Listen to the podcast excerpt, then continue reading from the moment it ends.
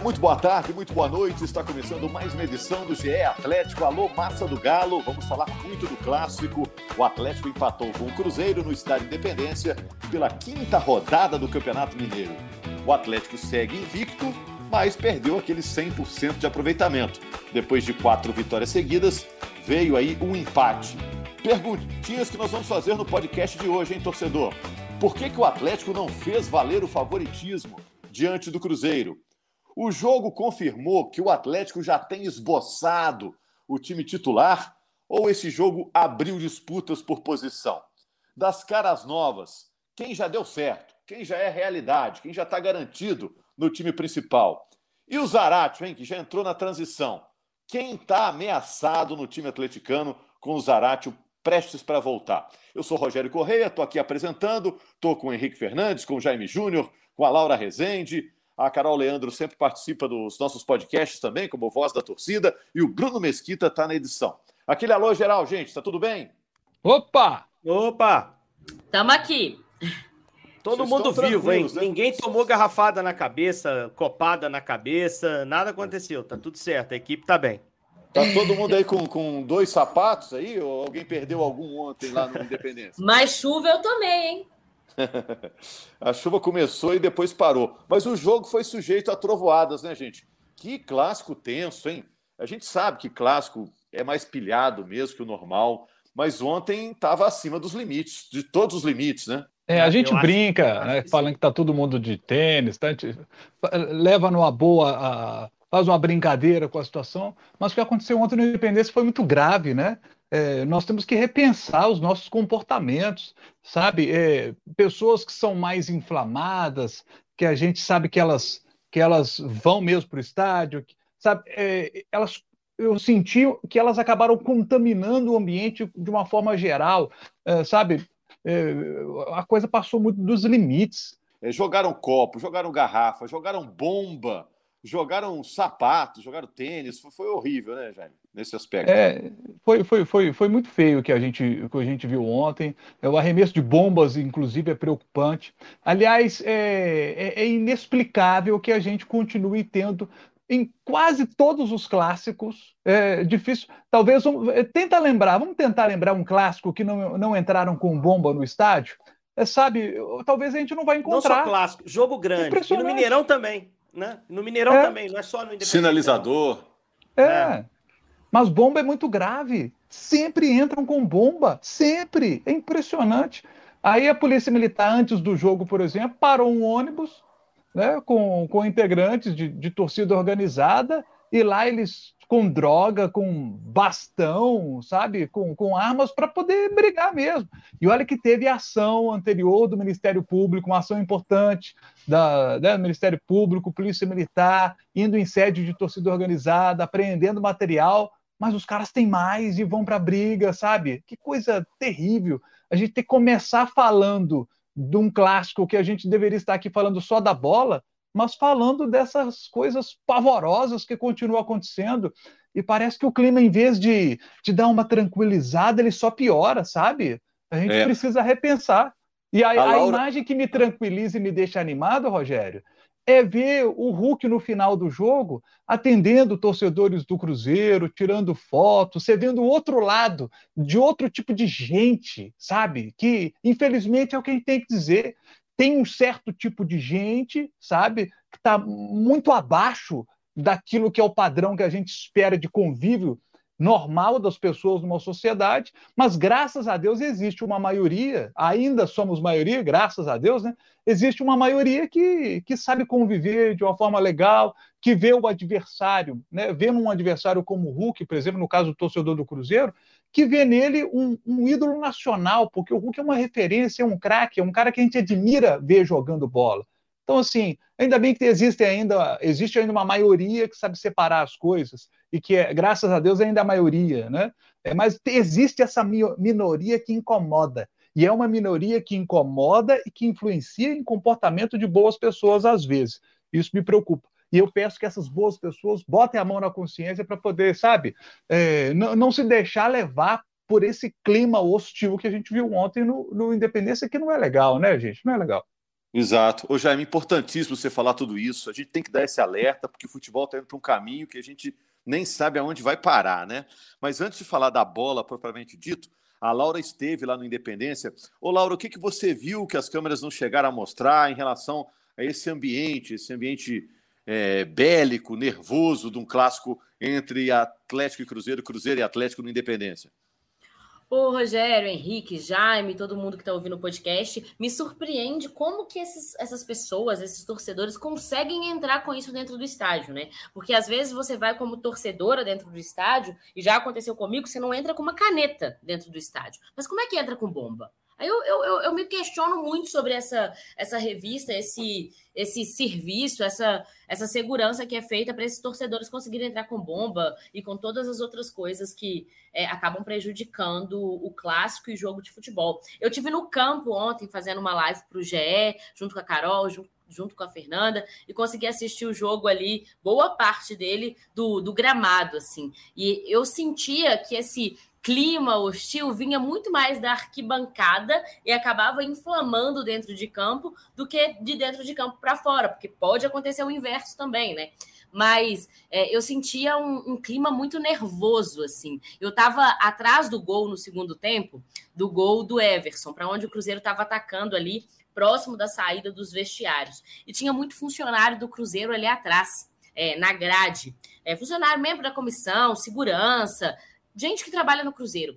E eles estavam, eles gritavam a todo momento, xingavam a todo momento, davam orientação para os jogadores, praticamente trabalhando como pessoano ali atrás do gol, é, né, nessa reta final do jogo ali. E eu vi um, uma, um banco, tanto de Cruzeiro quanto de Atlético, muito nervoso, assim, muito agitado, assim.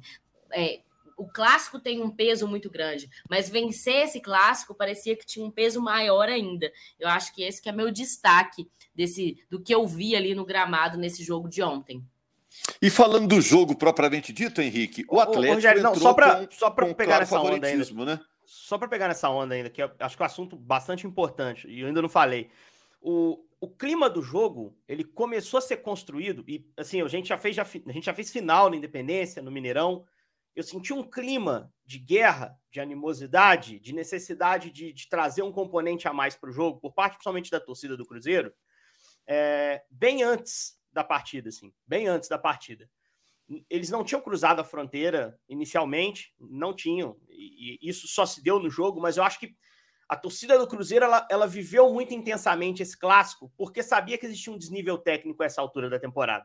O Cruzeiro vinha de uma atuação ruim, uma derrota, o Atlético vinha de uma vitória na sua melhor atuação no ano. Então, eu acho que a torcida, quando manifestou lá na Toca 2, é, quando chegou o estádio, cantou muito no aquecimento. A gente estava lá, a gente fez uma pré-hora muito longa. Eu pude observar algumas coisas. Existia um clima que dava ao jogo um aspecto de decisão maior do que, de fato, o que valia o jogo. Porque era um jogo de primeira fase, era importante para o Cruzeiro, mas foi criado um clima no Independência ali por parte da, da torcida do Cruzeiro que eu acho que, é, que influenciou muito no jogo no comportamento desde o início dos jogadores, para com a arbitragem, e que o Atlético em si, ele levou um certo tempo para entender dentro da partida. É, a gente tem visto muita repercussão de, de atleticanos dizendo que o time foi mais passivo, que o Cruzeiro correu mais, lutou mais. Eu não vejo assim. Eu acho que o Atlético levou ali uns 10, 15 minutos para entender o que estava acontecendo. E depois competiu igual. Tanto que você vai achar entrada forte de um lado e de outro, você vai entrar, achar reclamação de um lado e de outro, você vai ver o Nicão com a canela machucado, o Atlético tendo sofrido mais de 20 faltas, o Patrick tomou seis, o Nicão tomou seis também. Então acho que foi um clássico que teve esse extracampo muito pesado, porque a torcida do Cruzeiro entrou no jogo, participou muito do jogo. E para mim teve um peso grande para levar o jogo para um terreno em que ficava mais equilibrado. Porque se a gente olhar um jogo tecnicamente, é, o Atlético tem um time mais técnico. O Cruzeiro sabia disso e igualou com força. Mas assim, a, a, primeira colocação, antes da gente falar de lances específicos do jogo, é essa assim: o Atlético, para mim, levou uns 10, 15 minutos para entrar no clima. O clima estava diferente no estádio, quem viu o jogo sabe, né? Mas acho que o Atlético entrou e o Atlético competiu igual, de uma forma geral. Se não ganhou, se empatou o jogo, aliás, teve que buscar o empate, né? É, não foi por falta de luta, na minha visão. É, foi mais por falta de conseguir encaixar o jogo e sair de algumas armadilhas que o Pesolano conseguiu prender o Cudê.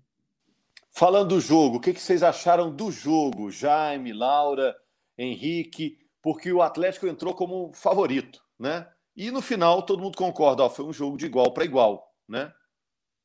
Ah, eu achei físico demais. Eu achei um jogo faltoso demais. Atleta... A primeira boa chance do Atlético ali foi aos 30 minutos. É, aliás, dos 30 para frente ali, o Atlético criou boas oportunidades. Ali a gente começou a ver o Atlético conseguir ter jogo. Mas até os 30, um jogo físico demais. Eu estava em casa assistindo um jogo, falei assim: meu Deus, mas jogo feio, sabe? Eu achei feio. Eu achei o clássico brigado demais, sabe? É, eu, eu sentei para assistir um jogo de futebol. Né? Tá, é parado toda hora. 43 demais. Eu não curti o primeiro tempo. Primeiro tempo, eu não, até os 30 eu não estava curtindo. Eu estava assistindo incomodado. Falei, pô, o clássico não tá legal. A partir dos 30 começa a ter mais jogo. O Atlético consegue chegar, roubada, Patrick bem nas roubadas de bola, e aí, numa dessas roubadas, o Atlético chega bem, mas, mas ali você tinha uma posição de impedimento, uma luta do Hulk para a bola chegar no Paulinho, o gol estava impedido, e, e, bem, e bem marcado o impedimento. Né? O segundo tempo o Atlético começa tendo uma boa oportunidade também, né? o, o, o outro gol que foi anulado do Atlético e mais uma vez bem anulado, né? É, mas nossa, é, falta demais. Eu não gosto de jogo com falta demais, sabe? Eu, eu, eu esse foi dos clássicos assim que é, que eu não gostei não. Esse eu não curti muito não. Ô Laura, na saída aí dos dois times, quem que você acha que ficou mais satisfeito com o resultado? O Cruzeiro pela atuação que teve ou o Atlético que não precisava tanto da vitória quanto o Cruzeiro? Ô, ô, Rogério, eu acho que dos dois lados ficou, de certa forma, uma frustraçãozinha, assim. O Cruzeiro, por entender que jogou bem o jogo, para mim, o melhor jogo da temporada do Cruzeiro. É, acho que cresce no clássico a equipe que está no momento, digamos assim, menos favorecido da temporada, né? E eu acho que isso que aconteceu com o Cruzeiro. É, mas acho que ficou essa frustração de ambas as partes, do Atlético ter apresentado um futebol melhor, que se esperava do Atlético como favorito fora de campo, e o Cruzeiro por ter saído na frente e aí toma o gol de empate por detalhe, né? E aí é clássico é detalhe, mérito do Hulk mais uma vez batendo uma falta é, perfeita. Assim, para mim, há uma falhazinha do, do Rafael Cabral. Acho que o canto é dele ali, que ele tinha que ter conseguido pelo menos chegar melhor nessa bola. Já estou cornetando aqui. E, e acho que existe essa frustração do Cruzeiro por parte de poderia ter ganhado, assim. Acho que ficou dos dois lados uma frustração nesse resultado do clássico. Henrique, você acha que esse clássico ele fechou disputas por posição ou abriu disputas no time titular? Você acha que confirmou a base que está se formando ou abriu novas brigas? Né, o Cudê cansa de falar que não tem time titular, mas é evidente que tem. Claro que ele tem um time na cabeça para levar para Venezuela. Eu acho que não tem muito tempo, Rogério, para mudar muito, assim. Né? Mas o que me chamou a atenção é que o Cudê, quando o Cudê se viu colocado em dificuldade contra o Cruzeiro, eu acho que ele fez mexidas muito dentro de uma lógica, assim. Ele não tinha um plano alternativo, ele não tinha algo testado para tentar mudar o comportamento do Atlético eu conseguia ver ele fazendo as mexidas que ele fez se o Atlético estivesse vencendo por 2 a 0 por exemplo. Foram as mexidas, as mesmas mexidas que ele normalmente faz. Ele troca os três meias por trás dos atacantes, centro Vargas sai o, o, Paulinho, o Hulk nunca sai do time. Ele tira o Mariano, que não suporta 90, explicou isso na coletiva. Ele tinha que gastar uma mexida com o Mariano. Puxa o Edenilson para o lado, bota mais um meia. Ele fez as mexidas ali triviais. E agora ele tem tirado o Alan a cada jogo, né? E aí, ou entra o Otávio para ser o primeiro, ou ele usou o Edenilson no jogo passado contra o Democrata não tinha ali uma, uma, uma mudança tática mais, mais profunda para tentar lidar com aquela dificuldade que o jogo estava colocando. Mas eu não o culpo, assim, porque eu acho que ele, ele tem pouco tempo de trabalho. Ele teve pouco tempo para observar o que, que ele pode fazer, para testar alternativa. Ah, mas tem pré-temporada, tem intervalo de uma semana em quase toda a rodada. Mas isso é pouco tempo. Isso é pouco tempo, porque início de temporada cada jogador está num, num momento físico, cada jogador, até você nivelar todo mundo, e poder fazer as tentativas, observações, isso leva um certo tempo. E, e acho que ele ainda não chegou a esse ponto. Mas eu acho que é isso que, que ele talvez tenha tirado ali como algo mais incômodo do jogo. Agora, em, em relação à mudança do time, não dá para pensar muito em mudar. Ele vai dar mais sequência. Deve usar o time alternativo no sábado contra o Patrocinense, até para não desgastar jogador, porque depois tem viagem para Venezuela. O jogo é logo na quarta, né? Não, não tem um intervalo tão grande assim. Mas ele, ele vai usar esse período para treinar e tentar melhorar, fazer algumas correções. E eu espero que teste alternativas. Porque eu não acho que o cara bobo, não tenho tanta informação assim do time venezuelano, ainda não comecei a aprofundar isso tudo. É, é, porque até falta um, um período até lá mas eu não acho que o Carabobo seja um time superior ao do Cruzeiro. Acho que o Cruzeiro fez um jogo muito bom. O Cruzeiro significou para o Atlético um teste acima do que ele vai ter nesse início de Libertadores. E querendo ou não, ele buscou um empate no ambiente que era hostil para ele, um jogo fora de casa. Em verdade, tem jogado muito naquele estádio, mas a torcida era quase toda do Cruzeiro. O Atlético conseguiu responder ali minimamente ao jogo. Mas eu acho que tem, tem margem para evolução, né? Acho que a defesa se portou bem boa parte do jogo. Era, era para mim o setor que eu queria mais ver testado e acho que se portou bem, teve alguns, algumas oscilações de saída de bola, mas foi corrigindo. Mas eu acho que em relação à mudança de time titular, o jogo não apresentou nenhum reserva que tenha entrado e mostrado que mereça jogar. E acho que nenhum titular teve um nível tão abaixo que, se, que mereça sair do time. Então acho que ele vai seguir com esse, com esse time que a gente imagina que seja o titular e que ele jura que não é, que ele diz que não tem, né? é, concordo com você. Agora, em relação Até na coletiva novas... dele, né, depois do jogo, ele fala, ele é questionado se esse é o time titular, etc. E ele até ele corta o jornalista que está fazendo a pergunta, não estou lembrando aqui quem era, eu estava na coletiva, e ele fala: não existe time titular, tem que conseguir a sua vaga a cada semana, ou seja, alimentando também essa disputa interna de quem estiver melhor vai, vai jogar, né? E das caras novas, gente, quem que vocês acham que já deu certo? Ó, esse aqui foi uma contratação certeira. Isso aqui é, é feijão sem bicho, Jaime, não, não tem mais erro. Eu acho que o Patrick fez um bom jogo ontem. Eu, acho, eu gostei do, do, do, jogo do Patrick. Eu acho que o Patrick é um jogador que vai ser eh, fundamental para o time do Atlético.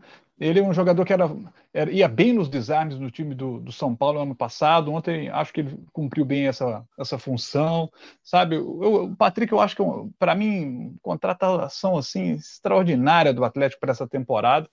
Então, assim, eu, eu, é um jogador que eu espero muito dele, espero muito dele.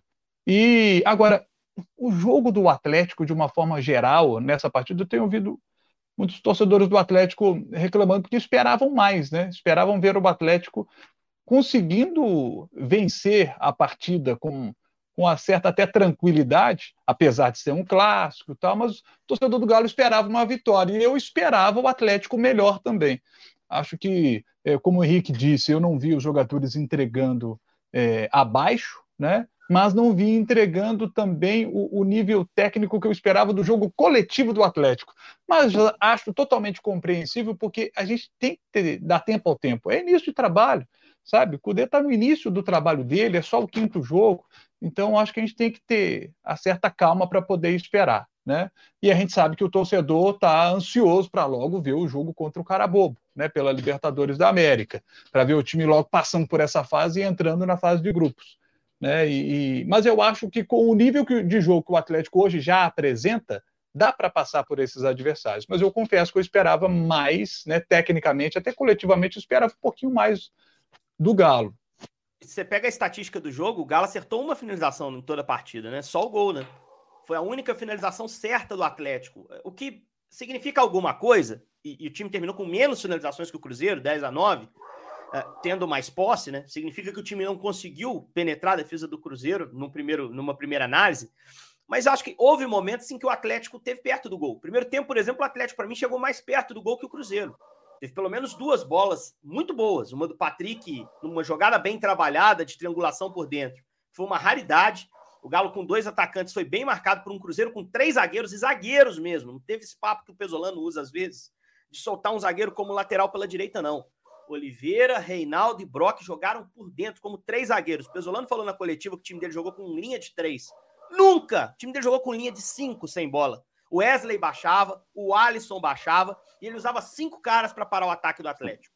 Cinco caras. E o Atlético não conseguiu realmente entrar na área dele, criar muita chance, exceto no final do primeiro tempo.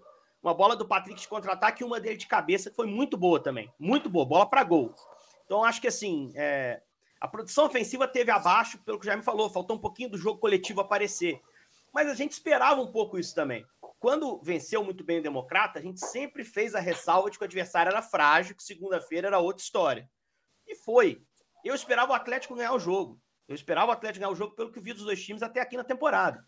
Mas o Cruzeiro fez um jogo acima do que vinha mostrando. Né? E o Galo não conseguiu elevar um pouquinho o seu nível para lidar com a dificuldade. E aí é que eu passo é, a falta de repertório que o Cudê tem pelo momento do trabalho, não é por incapacidade, não.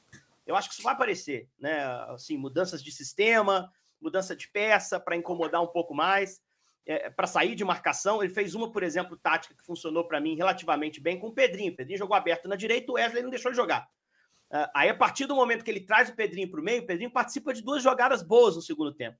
E aí comete um erro grave no lance do gol do Cruzeiro, né? Que ele subestima ali a pressão do Wesley, perde a bola, e o Cruzeiro vai lá fazer o gol. Mas eu acho que, assim, o Atlético precisa evoluir também, e essa evolução deve aparecer com o tempo. Eu tenho essa expectativa. O Carol, o Zaratio já tá, já tá para voltar aí. Quem que tá ameaçado no time, hein, Carol? Ô, Rogério, pelo desempenho, eu acredito que o Edenilson ainda está bem abaixo dos demais e seria nessa posição que eu colocaria. Mas, conhecendo um pouquinho do Cudê, pela confiança que ele já tem no Edenilson, pode ser que sobe pro Pedrinho essa daí. Mas eu acho que a vaga, a vaga do meio que está que tá sendo ocupada com um desempenho um pouco abaixo ainda é do Edenilson. Não só pelo jogo de ontem, né? Por todos os outros jogos. O Edenilson acabou jogando na lateral direita em dois jogos, então não desempenhou tanto assim no meio de campo do Galo, mas pode ser que fique entre ele e o Pedrinho aí, porque eu acho que o Zarate não vai ter muita dificuldade para conquistar essa vaga de, da titularidade dele, não. Agora, eu não sei se o Edenilson, Carol, a... sinceramente. Agora, Carol, você acha que o Tia tá pronto para enfrentar esse cara bobo, já que a tendência é usar um mistão? Rogério, eu acho que já que a tendência é usar no, no, próximo jogo contra o Patrocinense, o titular já está pronto? É, eu acho que contra o Patrocinense o Galo vai colocar um time reserva.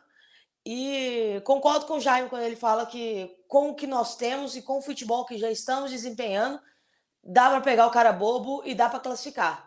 É, eu acho que todo mundo com essa sensação de que o Galo jogou abaixo ontem, que o Galo podia ter feito melhor. É essa a sensação que dá. Mas mesmo assim, eu acho que para passar pelo cara bobo é, vai ser o suficiente. E são dois jogos também, né? São ida e volta. Então, uma hora, uma hora ou outra nesses dois jogos, a qualidade técnica do Galo vai sobressair e vai ser o suficiente para a gente classificar. Eu, tô, eu continuo muito confiante no time do Galo. É, foi ainda o quinto jogo na temporada. E eu acredito na evolução desses jogadores, porque são, são bons jogadores. O Cudê vai conseguir colocar todo mundo dentro do esquema dele com, com facilidade. Valeu, obrigado então a todos. Massa do Galo, no próximo sábado, a Globo, aqui em Minas, mostra Atlético e Patrocinense. Último teste do Atlético antes da Libertadores, que está para chegar. Combinado? E toda segunda-feira tem uma nova edição do GE Atlético. Obrigado a todos os amigos aí, o Henrique, o Jaime, a Laura, a Carol, e obrigado a principalmente você, torcedor do Galo, que nos prestigia. Valeu, gente! Pela última vez!